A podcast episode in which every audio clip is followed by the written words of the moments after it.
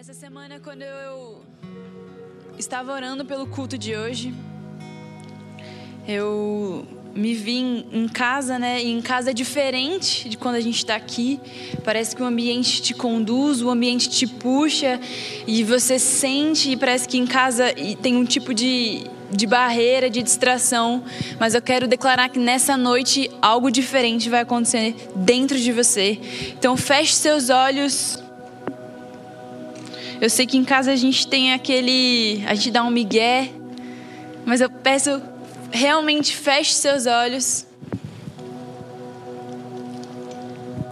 Deus, nós te agradecemos pelo privilégio que nós temos de poder te servir, de podermos passar tempo contigo, de podermos sentir a tua presença, de podermos viver com você, de podermos ser conduzidos pela tua presença. Nós te agradecemos porque graças à, à, tecnologia, graças a tudo que o Senhor, a inteligência que o Senhor colocou no homem, nós podemos ter esse privilégio, a gente pode ter esse acesso, a gente pode te ouvir de outra forma, a gente pode ouvir a tua palavra, estar na igreja mesmo que não seja entre as quatro, quatro paredes. Obrigado, Pai, por essa oportunidade, obrigado porque nós podemos te louvar, nós podemos te, te sentir, nós podemos viver contigo independente da forma como esteja, que nós estejamos, a forma como a igreja se encontra. Nós te agradecemos no nome de Jesus. Amém. E hoje é domingo de Páscoa. E é engraçado porque essa palavra está preparada faz um bom tempo, mas a gente tinha que esperar um pouco para poder contar algumas coisas que a gente vai contar hoje. Eu falo a gente, incluindo meu marido que somos um só, né? Graças a Deus. E algo que meu pai falou semana passada, no meio da palavra mais ou menos, ele disse que é tempo de nós cumprirmos e fazermos aquilo que o Espírito Santo determinou. E a palavra já estava preparada há um bom tempo e eu pensei, meu Deus, é domingo de Páscoa. O que, que tem a ver o que eu vou falar com a Páscoa?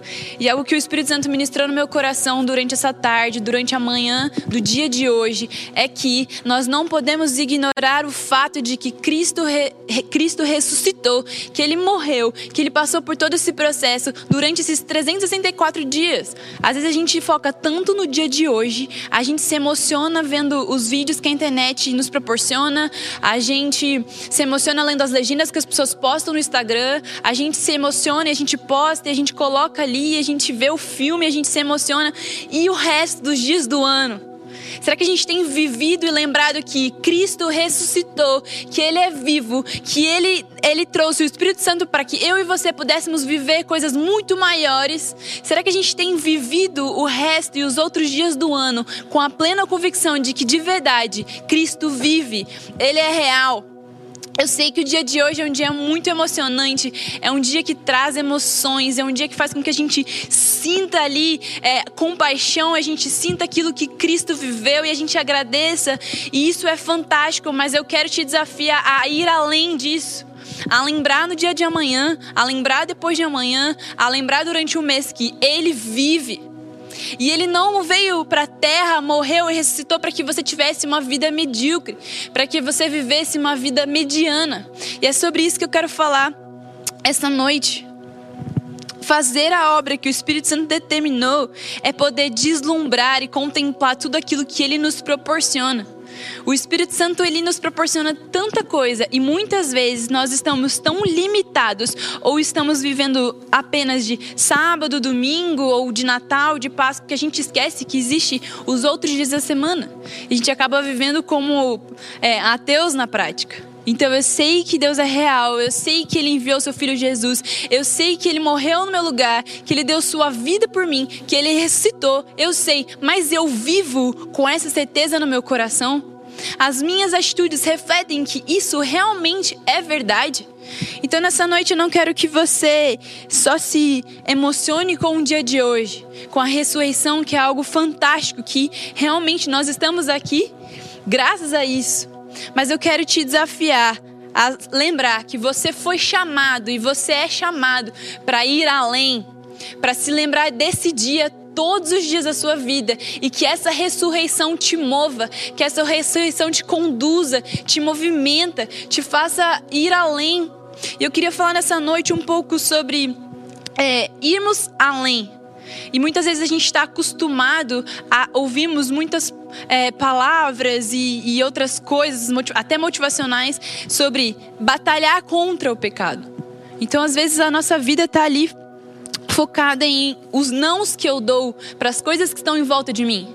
Não para pornografia, não para masturbação, não para adultério, não para isso, não para bebida, não para aquilo, não para aquilo, não para aquilo, não para aquilo. Mas e o sim? E o sim que a gente está dando para o Espírito Santo? E o sim que a gente está dando para Deus, para o propósito que Ele tem nos designado? A gente tem dito sim para aquilo que Ele nos chamou.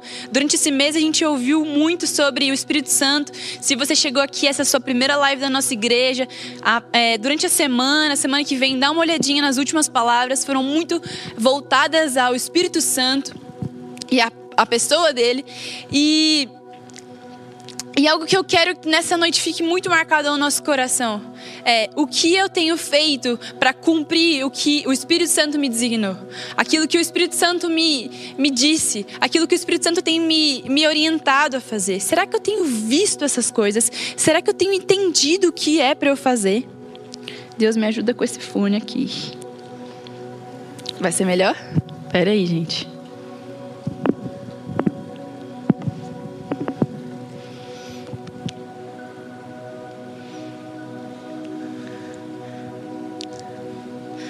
Minha mãe e meu pai fizeram uma orelha muito pequena. Uhum. Vamos lá. Sabe uma coisa que o Espírito Santo tem falado muito ao meu coração é: eu te amo demais para deixar com que você viva uma vida confortável.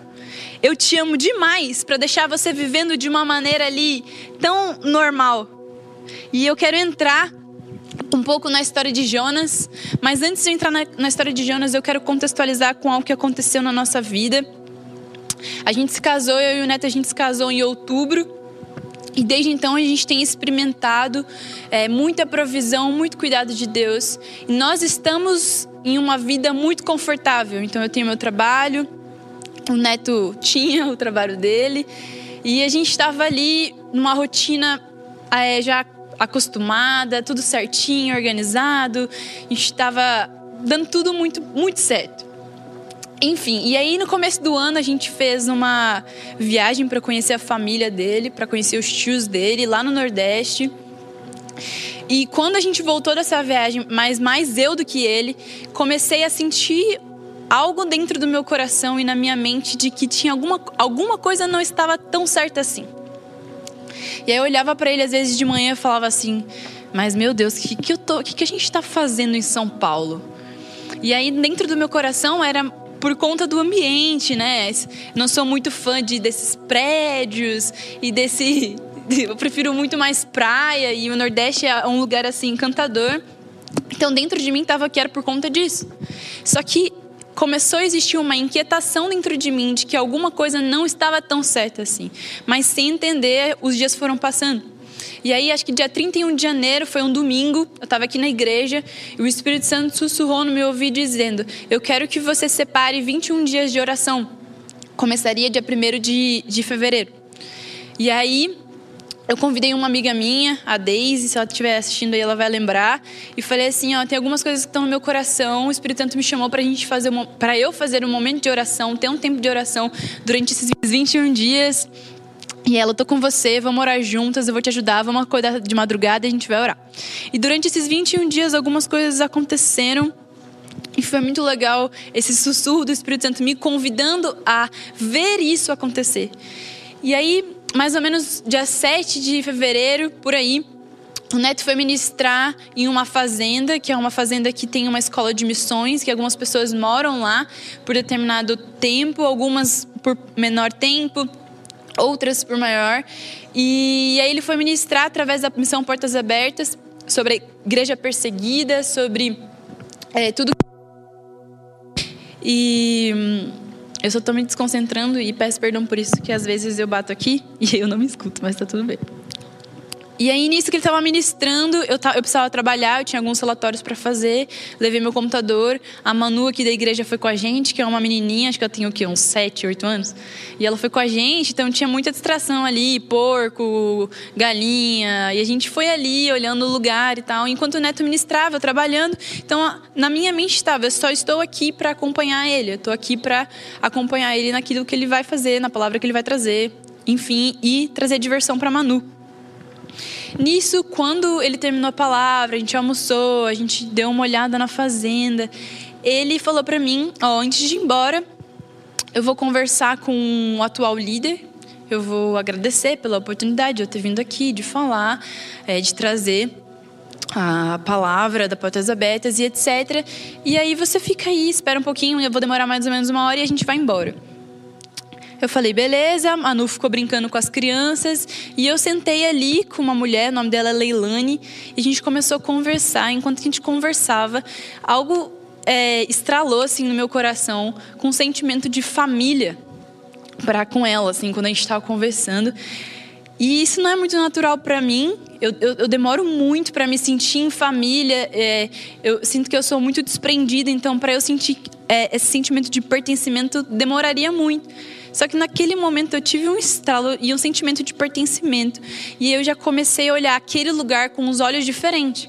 Falei, não, eu preciso tentar entender o que está acontecendo aqui dentro de mim. Então vou prestar atenção. Aí eu comecei a ficar mais é, aérea, assim, né? Prestar atenção no ambiente, nas pessoas, nela, no que estava sendo falado. E o tempo estava passando, né? Tu ia voltar da, da conversa dele com o líder. Enfim, para resumir, é, dentro do meu coração ficou ecoando de que eu iria morar ali. Só que eu já não sou mais solteira, né? Tem alguém que precisava concordar comigo. Como o Neto já tinha morado nesse mesmo lugar, nessa mesma fazenda, é, e a gente estava vivendo uma vida extremamente confortável, ao mesmo tempo que eu tinha uma convicção dentro do meu coração, eu estava, quando eu falar para ele, ele vai tirar essa da minha cabeça, porque eu estou viajando muito e não faz sentido viver isso agora, porque ano que vem a gente tem planos a gente não sabe mais agora se vai ser ano que vem ou no outro, de irmos para Moçambique. Então, o nosso plano era que esse ano fosse um ano muito confortável, um ano de descanso, um ano que a gente tivesse ali nosso apartamento, tudo certinho, fazendo exercício, comendo direitinho, para o ano que vem a gente se jogar e a gente ter tido esse tempo de, de descanso, de conforto e etc. Então, eu pensei, quando eu contar para ele, ele vai falar: Você está viajando? Não, deixa quieto. Pois bem, a gente entrou no carro na hora de ir embora. E aí ficou um silêncio assim. Aí eu perguntei assim: Neto, você tem alguma coisa para falar comigo, para a gente conversar? Queria ver se tinha alguma deixa para eu falar alguma coisa. E ele, sério, assim: Não, tá, tá tudo bem, depois a gente conversa. Aí ele falou assim: Não, vamos conversar agora. Aí a Manu dormiu atrás, daí ele começou a contar como é que foi a reunião dele com o líder da base. E aí, assim, enquanto ele tava falando, eu, eu não tava nem conseguindo prestar muita atenção no que ele tava falando. Eu falei assim: eu vou falar para ele que eu quero vir morar aqui. E aí eu falei para ele assim: ó, a gente vai vir morar aqui, né? Aí ele olhou para mim e falou assim: olha, eu falei pro líder que Deus tinha que falar com você.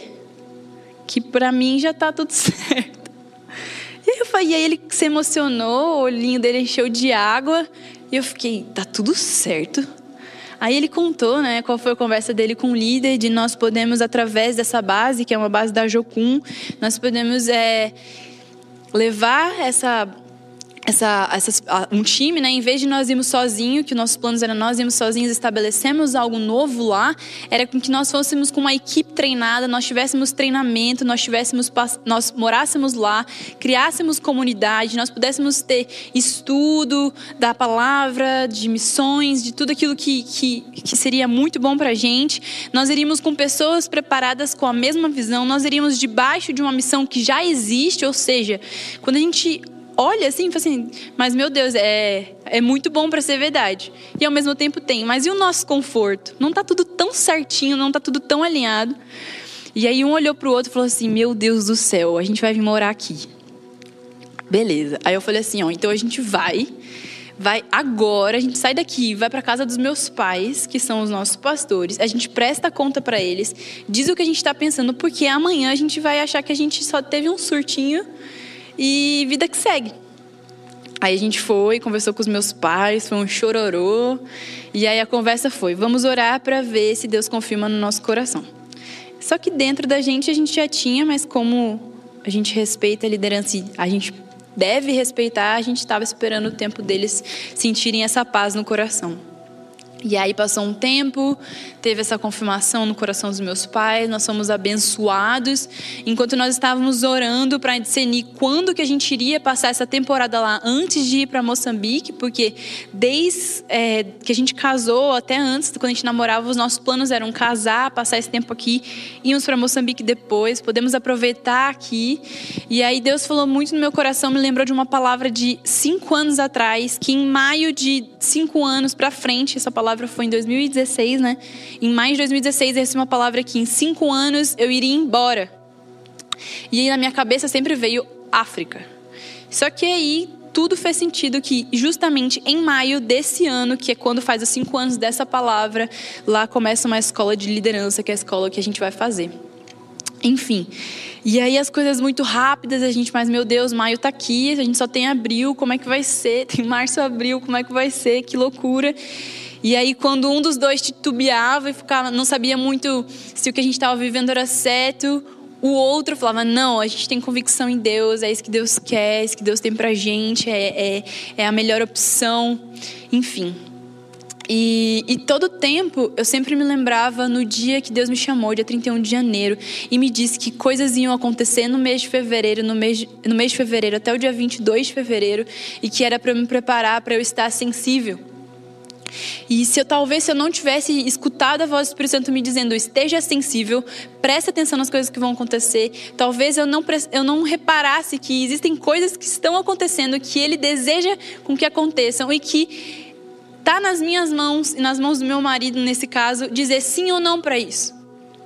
E aí já indo para a história um pouco de Jonas, e indo um pouco também nessa questão de ir além do pecado, mas a gente fala um pouquinho sobre viver uma vida além daquilo que nós estamos vivendo. É, pensando na história de Jonas, acredito que todo mundo conhece a história de Jonas, aquela história que a gente ouvia quando era criança, que foi para a barriga de um grande peixe. E Jonas ele foi chamado para ir para Nínive. Só que ele simplesmente decidiu que ele não iria para Nínive, que ele iria para Tarsis. E é interessante porque é, Nínive ela tem 800 quilômetros por terra e Tarsis é 3 mil quilômetros por navio, ou seja, é muito mais longe, muito mais era muito mais trabalhoso ele ir para Tarsis. Mas era o que ele queria, ele não queria ir para Nínive. Mas eu penso assim, quando eu estava lendo a história de Jonas, eu pensei assim: mas Jonas, Jonas não está em pecado. Ele não está fazendo algo errado. Será que era errado ele ir para Tarsis e não ir para Nínive? Em questão de certo ou errado, ele não está pecando, ele não está dizendo, não, eu não vou pregar e vou é, beber muito, e vou é, ir para farra. Não, ele ia fazer, é, ele poderia até pregar em Tarsis mas algo que o Espírito Santo falou no meu coração durante essa semana e durante esse, esse último mês é: não é sobre fazer algo errado ou deixar de fazer algo errado, mas de dizer sim para o Espírito Santo, de dizer sim para o chamado que Deus tem te entregado. E aqui a gente percebe nitidamente na história de Jonas que ele disse não para aquilo que Deus estava dizendo, pedindo para ele. Ele não pecou, ele não, ele não fez algo pecaminoso. Mas a Bíblia fala em Jonas 1:3 que Jonas se dispôs, mas ele se dispôs para fugir da presença do Senhor, e ele foi para Tarsis. Aqui a gente, quando a gente lê na Bíblia, a gente não vê Jonas pecando, mas a gente vê Jonas tentando dar uma manipuladinha naquilo que Deus estava chamando ele. E quantas vezes a gente não faz isso? Mas eu não estou pecando, eu não estou adulterando, eu não estou fazendo tal coisa. Mas será que você está vivendo a plenitude daquilo que Deus te chamou? Você tem convicção de que estar fazendo o que você está fazendo hoje só porque é certo, é realmente certo? Eu digo, é, muitas vezes a gente fala sobre relacionamentos entre um não cristão e um cristão, que isso é errado. Sim, é errado, é julgo desigual. Mas eu quero te perguntar: você namorando uma menina da mesma igreja que você, da mesma crença que você, é isso, essa pessoa que Deus quer que você namore? Não é mais só sobre nós batalharmos entre o certo e o errado, mas sobre nós entendemos se o certo, de acordo com a ética, de acordo com a Bíblia, é o certo que Deus tem separado para mim agora, que Deus preparou para mim hoje. Então, se você está namorando com alguém da mesma igreja que você, do mesmo propósito que você, eu quero te desafiar. Você tem convicção que é isso que Deus chama para viver hoje, mesmo sendo a pessoa certa de acordo com os seus olhos? Será que o seu trabalho, será que o seu ministério, será que é, a forma como você estando aqui no louvor, você estando no Ministério de Coreografia, independente de onde seja, é aquilo que Deus tem te chamado? É aquilo, é você está onde Deus tem te chamado para estar? Assim como Jonas quis dar uma desviadinha, será que muitas vezes a gente não está tão ocupado em suprir uma necessidade, muitas vezes uma necessidade do nosso coração, que a gente acredita que nós nascemos para fazer isso, ou que nós temos que fazer isso, e a gente acaba não fazendo aquilo que Deus separou para a gente fazer? E aí aqui a gente separei alguns pontos que mostram que muitas vezes a gente vive como Jonas. E Jonas, ele passou por alguns processos, e eu acredito que eu gostaria muito de ser a pessoa que não precisa passar por um processo para aprender sobre ele. Mas infelizmente eu sou a pessoa que eu só aprendo se eu vivo o meu processo. Eu gostaria muito de olhar para a vida do fulano e falar assim: nossa, ele passou por isso, porque ele passou por isso, eu não vou fazer igual ele. Mas 99% das vezes eu preciso quebrar a cara para aprender. Mas a gente também pode não precisar quebrar a cara, porque nós temos um manual, nós temos a Bíblia que já nos dá a direção. Só que muitas vezes a gente é teimoso, a gente tenta fazer da nossa forma e a gente acaba se dando muito mal. E através da história de Jonas, lá em Jonas 1:5, se vocês quiserem abrir, no celular, na sua Bíblia.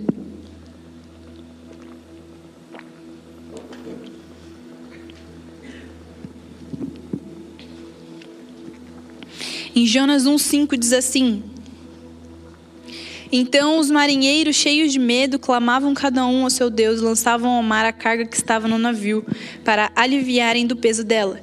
Jonas, porém, havia descido ao porão, se deitado e dormia profundamente. Em outro versículo, lá em Jonas 2:1 diz: Então Jonas do dentro do, do, do ventre do peixe orou ao Senhor seu Deus. Quando dentro de mim desfalecia a minha alma, eu me lembrei do Senhor e subiu a ti a minha oração no teu santo templo.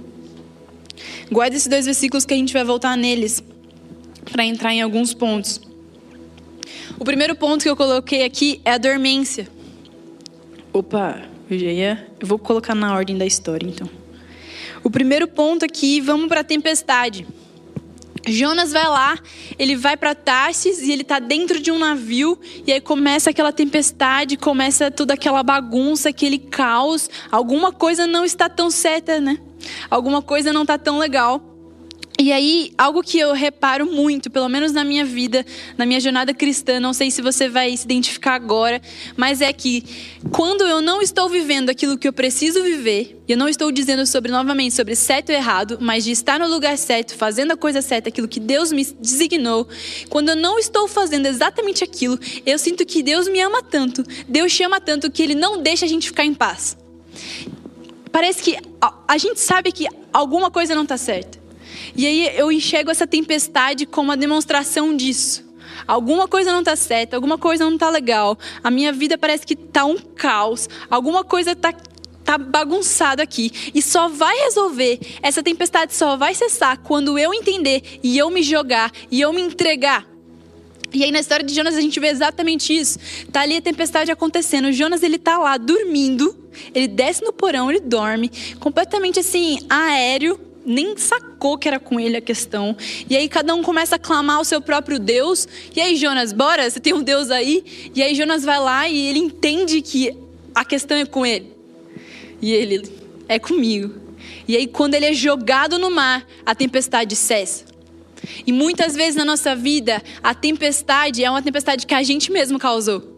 Muitas vezes a tempestade, o caos que está em volta de, volta da gente, a Bíblia e Deus nunca nos prometeu que em volta de nós seria um mar de rosas, mas sim que existiria uma paz que excede todo entendimento do nosso coração. E o que, que essa tempestade que tem acontecido em volta da sua vida, que não está trazendo essa paz que excede todo entendimento, seja, sei lá, na sua autoestima, no seu relacionamento com o seu marido, no seu relacionamento com as pessoas dentro de casa, essa tempestade que está aí dentro de você, da tua mente, no teu coração, o que que ela quer te dizer? Será que ela não está te dizendo que, meu, talvez você não esteja no lugar que eu quero que você esteja? Ou você se joga no mar, ou essa tempestade não vai parar. Porque eu te amo demais, eu te amo demais, para deixar o mar muito calmo e você viver uma vida tranquila fazendo o que você bem entender. Estão entendendo a dimensão do amor de Deus? Um Deus que causa uma tempestade para que a gente volte para onde Ele quer que a gente esteja, porque não existe nada melhor do que nós cumprimos aquilo que Ele nos separou para cumprirmos. Quando a gente não cumpre aquilo que Deus nos designou, quando a gente não faz aquilo que Ele separou para que a gente fizesse, não muda nada na vida de Deus.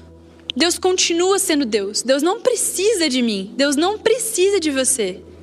Quem precisa somos nós. Quem somos beneficiados em fazer e cumprir a obra de Deus somos nós. Quando nós oramos, quando nós lemos a Bíblia, quando nós pregamos, quando nós entendemos que o meu lugar é estar no louvor, o meu lugar é estar aqui e agora, quem é beneficiada sou eu. E muitas vezes a gente não consegue compreender isso. Então, o primeiro ponto que mostra que muitas vezes a gente está vivendo ali como Jonas, é essa tempestade. Então, para um pouquinho aí, durante essa semana, observa o que é que está acontecendo em volta de você. Como é que está sua mente? Como é que está seu coração? Como é que está sua casa? Será que a bagunça da tua casa não está querendo dizer algo? Será que a bagunça dos seus relacionamentos não querem te dizer que você precisa se jogar no mar? Você precisa fazer algo para estar no centro da vontade de Deus? E o segundo ponto é a dormência. A gente leu aqui em Jonas 1,5 que os marinheiros estavam cheios de medo, cada um clamava ao seu Deus, lançavam no mar as cargas, e Jonas estava lá, dormindo. Enquanto todo mundo estava apavorado, Jonas estava dormindo. E quantas vezes a gente só não está dormindo? Quantas vezes a gente está ali fazendo a coisa certa, vem aqui no domingo, vem aqui faz a live, namora a pessoa certa, uma pessoa de Deus, tá ali, o Instagram cheio de coisas de Deus, tá vivendo coisas de Deus, mas será que também não existe, não está existindo um lado seu que está dormindo? e que precisa ser despertado? Será que você talvez não está percebendo que a bagunça na relação na sua casa, talvez você filho, não seja porque você não tem manifestado a presença de Deus na sua casa? Será que você tá, é, não está fazendo nada de errado? Mas será que você está fazendo algo certo? E não só algo certo, mas será que você está manifestando o poder de Deus aqui na terra? Será que você está trazendo esse, isso que tudo o Espírito Santo traz para a vida das pessoas que estão em volta de você? Será que você não está dormindo? E a última coisa que depois que Jonas ele é, se lança ali, ele é Ele é lançado ali no mar. Vem um grande peixe, engole ele, ele está ali na escuridão. O terceiro ponto é a escuridão. Muitas vezes a gente, mesmo cristãos, mesmo com fé, mesmo com uma vida de oração, mesmo com a leitura da Bíblia, a gente se olha e se vê numa escuridão, sozinhos, e parece que o sufoco, não, você não sabe para onde você vai, não tem como você sair, não, tem, não tinha como Jonas falar, eu quero sair da barriga do peixe, porque não estava no controle dele. E muitas vezes essa escuridão ela faz com que a gente se sinta tão, tão sufocado, tão sufocado, mas graças a Deus a gente pode olhar essa escuridão, a gente pode olhar essa tempestade, a gente pode olhar essa dormência e entender o que que isso quer me ensinar. O que, que essa escuridão quer me ensinar? Jonas, em vez de ele ficar só deprimido ali dentro do ventre do grande peixe, ele orou. A Bíblia fala que dentro, dentro do ventre do peixe, ele orou, Senhor, seu Deus, e disse assim: Quando dentro de mim desfalecia a minha alma, eu me lembrei do Senhor, e subiu a ti a minha oração no teu santo templo. Jonas precisou entrar dentro de uma barriga de um grande peixe para ele se lembrar do Senhor. Então, se hoje você se vê nesse ambiente de escuridão, mesmo cheio de fé, mesmo cristão, saiba que talvez dentro dessa escuridão, para que você se lembre do seu Deus, se lembre do que Ele é capaz. Pela presença de Deus, nós podemos olhar todas essas circunstâncias ruins, como a tempestade, como a escuridão, como a dormência, e falar: Deus, o que você tem para me ensinar? Aonde você quer me levar com isso? O grande peixe ali, a escuridão, levou Jonas para o propósito dele. Era para ele ir para Nínive. E aquela escuridão, aquele processo que não foi fácil, foi doloroso, fez ele chegar onde ele tinha que ter chegado.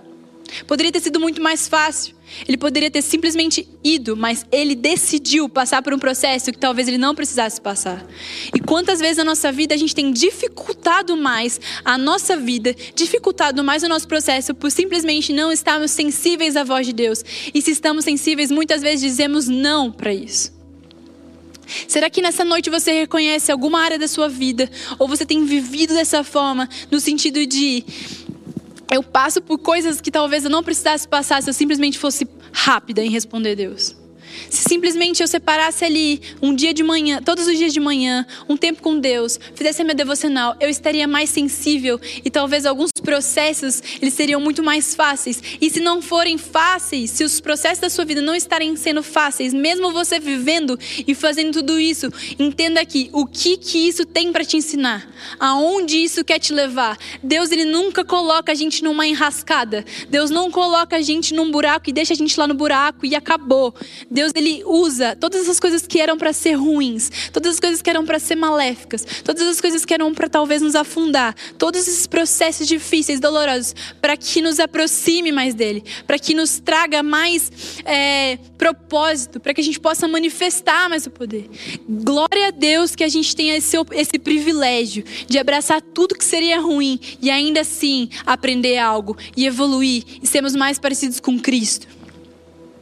E aí eu queria te, te trazer ah, na história de Jonas.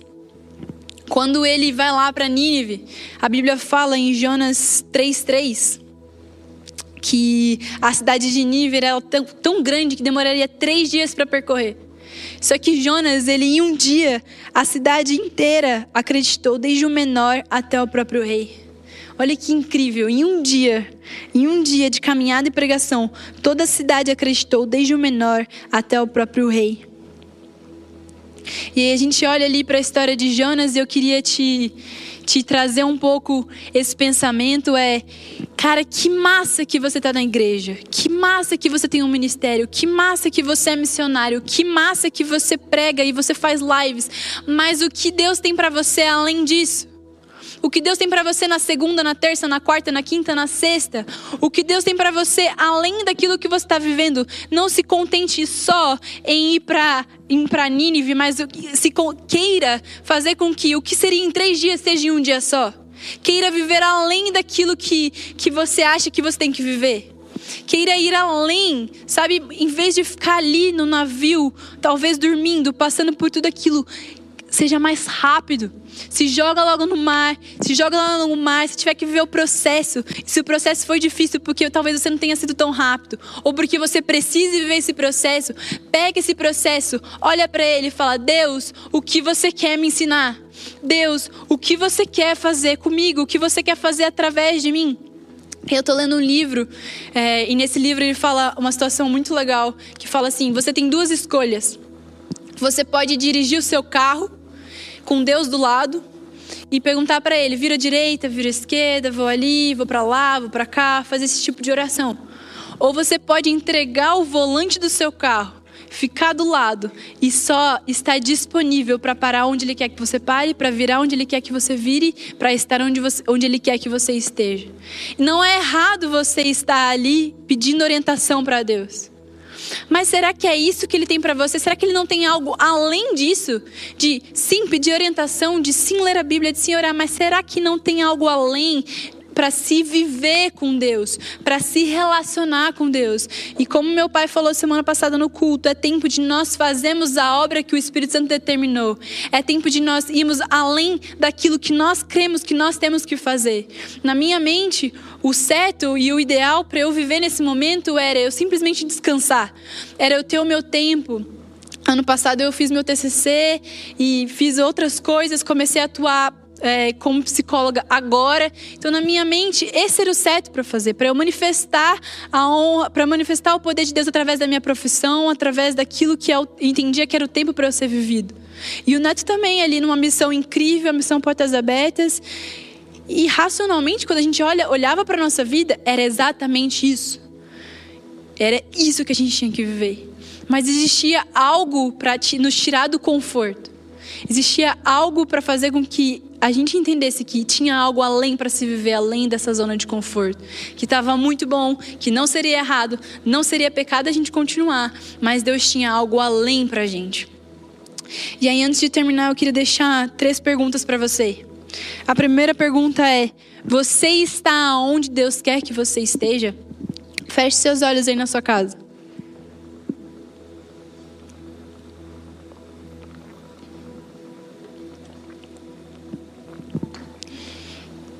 Você está onde Deus quer? De olhos fechados, se pergunta aí: eu estou aonde Deus quer que eu esteja? Eu estou no trabalho que Deus quer que eu esteja.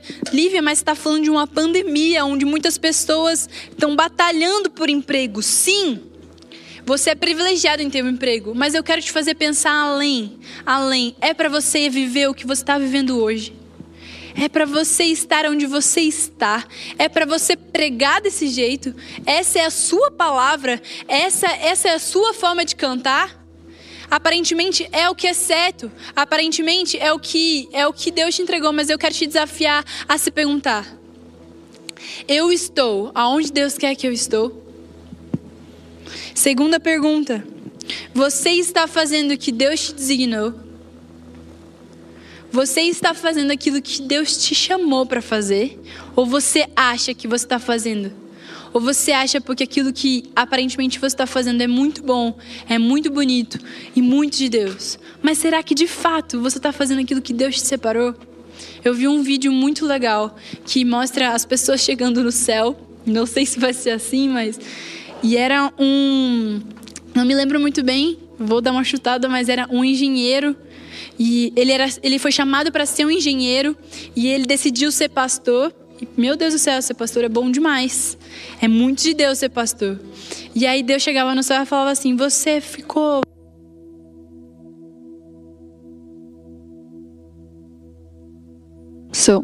Você virou pastor, mas o que eu separei para você e o que eu tinha para você era que você fosse um engenheiro, porque se você fosse um engenheiro, o triplo de pessoas seriam salvas. Então eu queria te desafiar, você nessa noite, você realmente refletir. No tempo de pandemia, a gente criou a ilusão de que a gente teria tempo demais para pensar, que a gente teria tempo demais para ficar em casa e, e, refletir, mas a gente vê que os dias estão passando tão rápidos quanto e muitas vezes a gente não tem esse momento de reflexão interna. Mas eu te convido a pense fora da caixa.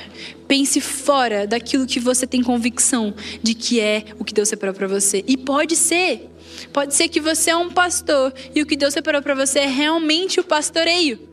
Mas será? Você tem convicção e eu quero te desafiar. E a terceira pergunta é: não é sobre ser errado, nem sobre certo, mas é o que ele tem para você. Feche seus olhos.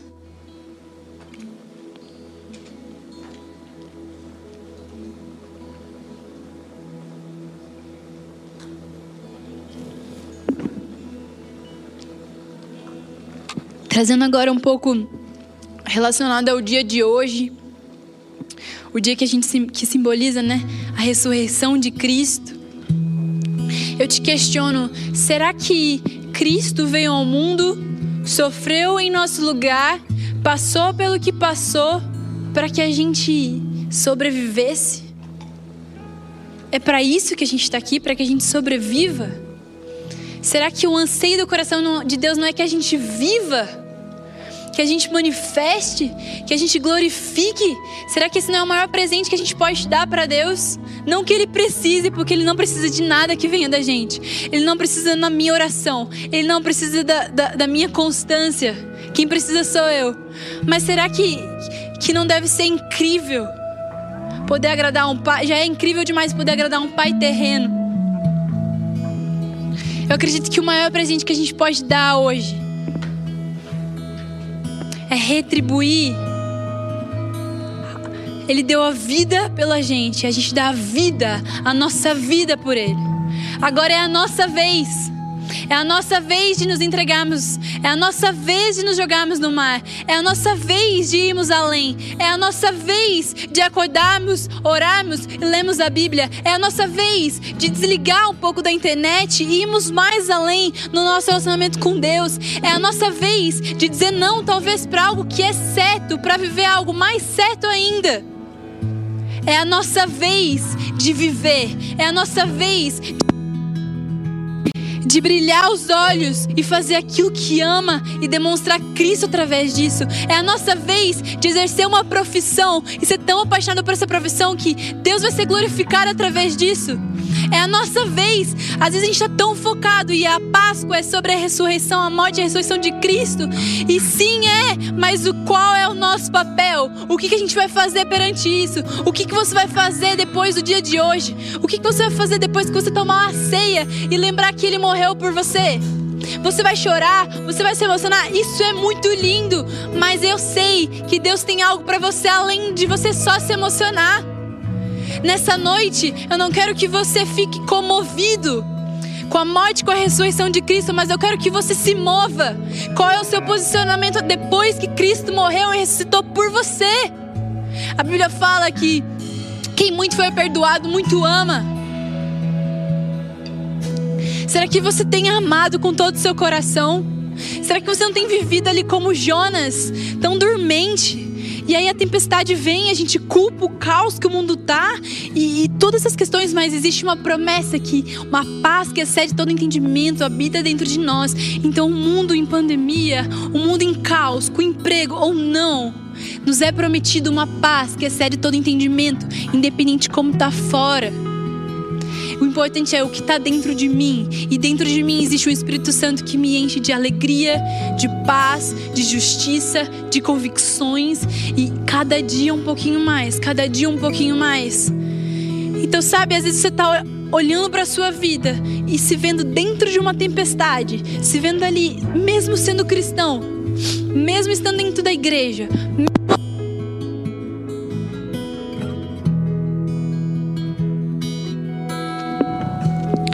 mesmo lendo a Bíblia, mesmo sendo constante, você está vivendo ali esse caos. Nessa noite eu te convido a se joga no mar.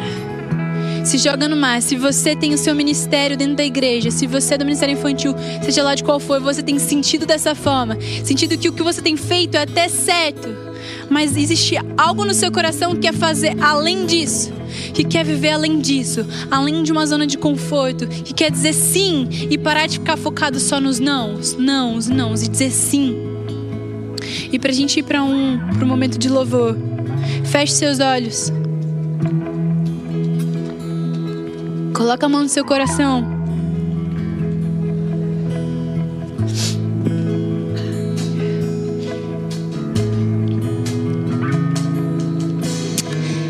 Deus, nós te agradecemos porque o Senhor criou um mundo de maneira perfeita. Nós te agradecemos porque o Senhor enviou seu filho Jesus para morrer em nosso lugar. E ele ressuscitou. E ele morreu para que pelos nossos pecados E depois nos foi dado o Espírito Santo para que a gente pudesse manifestar o seu poder, Deus. Para que a gente pudesse derramar cura sobre a vida das outras pessoas. Para que a gente pudesse amar outras pessoas. E Espírito Santo, eu peço para que nessa, nesse momento agora, com as mãos no nosso coração, não nos deixe viver uma vida confortável se for preciso, coloca tempestade. Se for preciso, nos coloque dentro da barriga de um grande peixe. Mas não nos deixe viver uma vida confortável. Não nos deixe viver uma vida cristã mediana. Mas eu te peço para que o Senhor nos leve além. Nos leve além, porque nós sabemos, Pai, que existe muita coisa para ser vivida contigo. Eu peço, Pai, para que a gente possa ser pessoas que, em vez de que fugirmos da tempestade, em vez de fugirmos da escuridão, nós possamos olhar para essa tempestade, para essa escuridão e falar assim: Deus, o que você quer me ensinar? Para onde você vai me levar? Eu não quero perguntar o porquê eu estou vivendo isso, mas para que eu estou vivendo isso? Se você em casa está vivendo um momento assim, pergunta: para que eu estou vivendo isso? Qual é a finalidade de eu viver isso? Se for para restaurar a vida de outras mulheres, amém. Se for para restaurar a vida de outras meninas, se for para trazer alegria para minha casa, amém. Espírito Santo, que o Senhor traga a convicção de propósito na nossa mente. Que toda, toda visão medíocre de só o que é certo ou errado, que a gente possa ir além. Que a gente possa entender que a gente pode viver mais, viver mais, sermos mais, refletirmos mais. Podemos ter mais a Sua presença dentro de nós. Podemos ter mais a Tua presença no nosso quarto. Que Teu Espírito Santo também, Pai, traga uma consciência de que a ressurreição não, é, não foi só um dia. Que Cristo vive para sempre. Para sempre Ele é exaltado, para sempre Ele vive. E que essa noite, Pai, venha só ser um, uma memória de algo que a gente já se lembra todos os dias. E que a gente possa se movimentar. Deus, eu peço para que Teu Espírito Santo nos perturbe que teu Espírito Santo, Pai, fique realmente na nossa orelha. Não nos deixe dormir, não nos deixe em paz enquanto nós não façamos aquilo que é para nos ser feito. Enquanto a gente não